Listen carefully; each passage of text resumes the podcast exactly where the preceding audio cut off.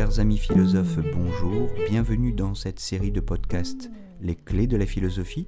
Je m'appelle Jérôme Ravenet et je partage avec vous des conseils et une réflexion sur les clés utiles pour entrer en philosophie à travers les exercices académiques de la philosophie, la dissertation et l'explication de textes autour des auteurs du programme officiel des examens et concours du secondaire et du supérieur.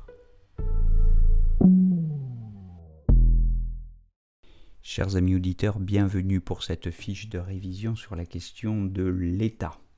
Alors, dans la mesure où l'État désigne l'ensemble des institutions qui définissent les règles de droit qui régissent une population sur un territoire donné, la notion s'inscrit dans le fil des cours sur la politique, sur la justice, sur le droit et la morale, mais aussi sur la vérité comme on va le voir. Je vous renvoie bien sûr aux précédentes capsules sur la question de la justice. La justice était pour Cicéron dans Les Devoirs, chapitre 3, paragraphe 6, la reine de toutes les vertus. Elle consiste à rendre à chacun son dû, et il s'agit donc pour chacun d'être à sa place dans la nature, mais aussi dans l'ordre social. Et dans cette perspective, la vertu, c'est la force, en latin vis, Vertu vient du latin vis, qui signifie la force, de rétablir ou de maintenir cet ordre naturel en nous et dans la société, société que chacun peut aider et qui peut aider en retour chacun à acquérir cette santé, ce salut individuel et collectif.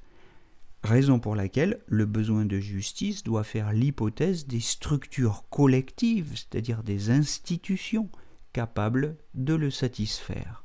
Donc en somme, les hommes peuvent s'entraider à progresser dans leur recherche de la justice. Et ils s'entraident d'autant mieux qu'ils peuvent clarifier les règles d'après lesquelles ils se comportent ou se conduisent collectivement. On résume cette hypothèse sous le concept d'un État, c'est-à-dire l'ensemble des institutions qui légifèrent, exécutent et fait appliquer les lois. Du coup, on peut donc en faire remonter l'origine à Hammurabi dont nous avons déjà parlé. Le roi sumérien du XVIIIe siècle avant Jésus-Christ, qui est l'auteur du premier code de loi, d'où est extrait la loi du talion qui formule le principe d'une équivalence stricte entre la faute commise, le dommage causé et sa réparation. Bon, les hommes ont besoin les uns des autres dans leur recherche de la justice. On voit bien le problème de la vertu individuel, euh, c'est que sa garantie ne va pas plus loin que la vie de ces individus. Aucun d'entre nous n'est immortel. Euh, les interprètes de Jésus ou de Dieu n'ont pas la sagesse de Jésus ou de Dieu, loin de là. Pensons à ces papes, à Urbain II par exemple, qui en 1095 lance la première croisade et qui n'ont hélas pas la sagesse du Jésus dont il se réclame. Autrement dit, le fondement moral de la justice est fragile parce que subjectif. La vertu individuelle n'est pas héréditaire et celle des anciens parfois même servir, hélas, à justifier de nouveaux fanatismes. On pense à la vertu des anciens pour Robespierre, vertu devenue folle et qui a, comme vous le savez, fait plonger la Révolution française dans l'épisode tragique de la terreur. D'où, par exemple, la critique des contradictions de ces autorités théologiques et politiques. Chez Spinoza, dans son traité des autorités théologiques et politiques, justement, et l'effort moderne pour garantir la pérennité d'une justice par un cadre objectif. Le gouvernement de soi a besoin d'un bon gouvernement du monde et il faut donc réfléchir au principe de ce bon gouvernement. D'où, dès l'origine de la philosophie, chez Platon par exemple, les réflexions dans la République sur les principes d'une cité idéale. Cette cité, c'est une institution, j'insiste sur ce mot institution, il s'agit de donner à la justice des critères stables et durables. C'est ce que veut dire le mot instituer, c'est-à-dire établir, fonder durablement. Et cela se fait grâce à des critères objectifs qui permettent d'échapper à l'arbitraire des interprétations subjectives de la justice. Or, cette intention bute immédiatement sur un problème fondamental qui est celui du dévoiement moral des institutions censé garantir la justice. C'est le problème de la tyrannie. C'est le problème de l'arbitraire des privilèges de la noblesse qui ne paie plus l'impôt du sang, par exemple, au XVIIe-XVIIIe siècle. C'est le problème de ces rois jugés capricieux et tyranniques, dont la haine va susciter les révolutions. On invente donc au XVIIe siècle, avec Hobbes, une conception de la justice fondée sur l'idée du contrat, qui va servir à penser et à fonder l'État moderne. Souvenez-vous que Hobbes considérait son Léviathan comme l'équivalent moderne de la République de Platon. Il y développe une conception de la justice fondée sur l'idée de contrat, c'est-à-dire d'un accord collectif du peuple avec ses dirigeants qui va devenir la base juridique des institutions politiques modernes. Hobbes est le premier d'une série de philosophes qui auront consacré leur énergie à penser la question du contrat.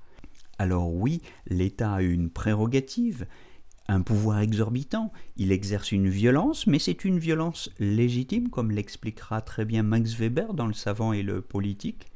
Il exerce un pouvoir de police qui lui permet de faire respecter le droit, les citoyens jouissant alors d'une sécurité sans laquelle il n'aurait eu aucune liberté réelle. Car que serait une liberté qui vivrait continuellement dans la peur d'être molestée par des agresseurs qu'aucune loi ou qu'aucune police ne viendrait rappeler à l'ordre? D'où les deux grands principes de l'État moderne que la philosophie politique moderne va tirer de ce débat.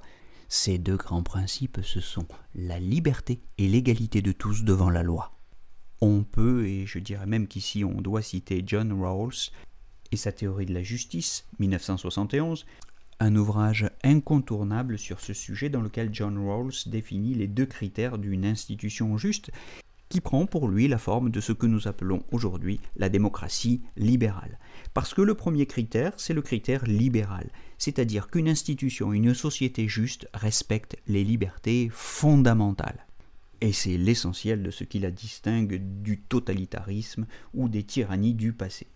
Ce critère libéral se double d'un critère pro-social, c'est-à-dire qu'une institution juste s'accommode des inégalités dans la mesure seulement où elle profite aux plus défavorisés, dans la mesure où elle tente à réduire les inégalités sans avoir à pratiquer un égalitarisme strict. Mais on peut dire que l'équilibre problématique de ces deux exigences, liberté et égalité, c'est le défi de l'État. Défi sur lequel il joue son va-tout parce qu'il assure cet équilibre problématique, mais il menace en même temps l'unité de l'État. Cette unité que le ternaire républicain représente comme un idéal dans le concept de fraternité plus il y a de liberté, moins il y a d'égalité, et inversement. L'équilibre raisonnable entre les deux dépend donc d'une intention bienveillante, d'un amour que le ternaire républicain célèbre dans le concept de fraternité. Bien, nous avons dit beaucoup de choses dans cette première capsule consacrée à l'État qui fait suite à toute une série de capsules consacrées à la question de la justice on peut dire que les concepts qui jalonnent le propos de ce podcast forment une théorie de la formation de l'État moderne dans sa forme libérale. Il n'est pas sûr que cette théorie, si séduisante soit-elle, soit exempte de toute critique. Et je vous propose de nous retrouver dans un prochain podcast pour discuter des limites de cette conception de l'État et des critiques qu'on peut lui adresser et des critiques que certains grands penseurs ne se sont pas privés de lui adresser.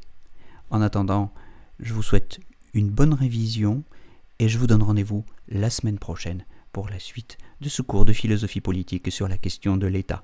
Belle journée à tous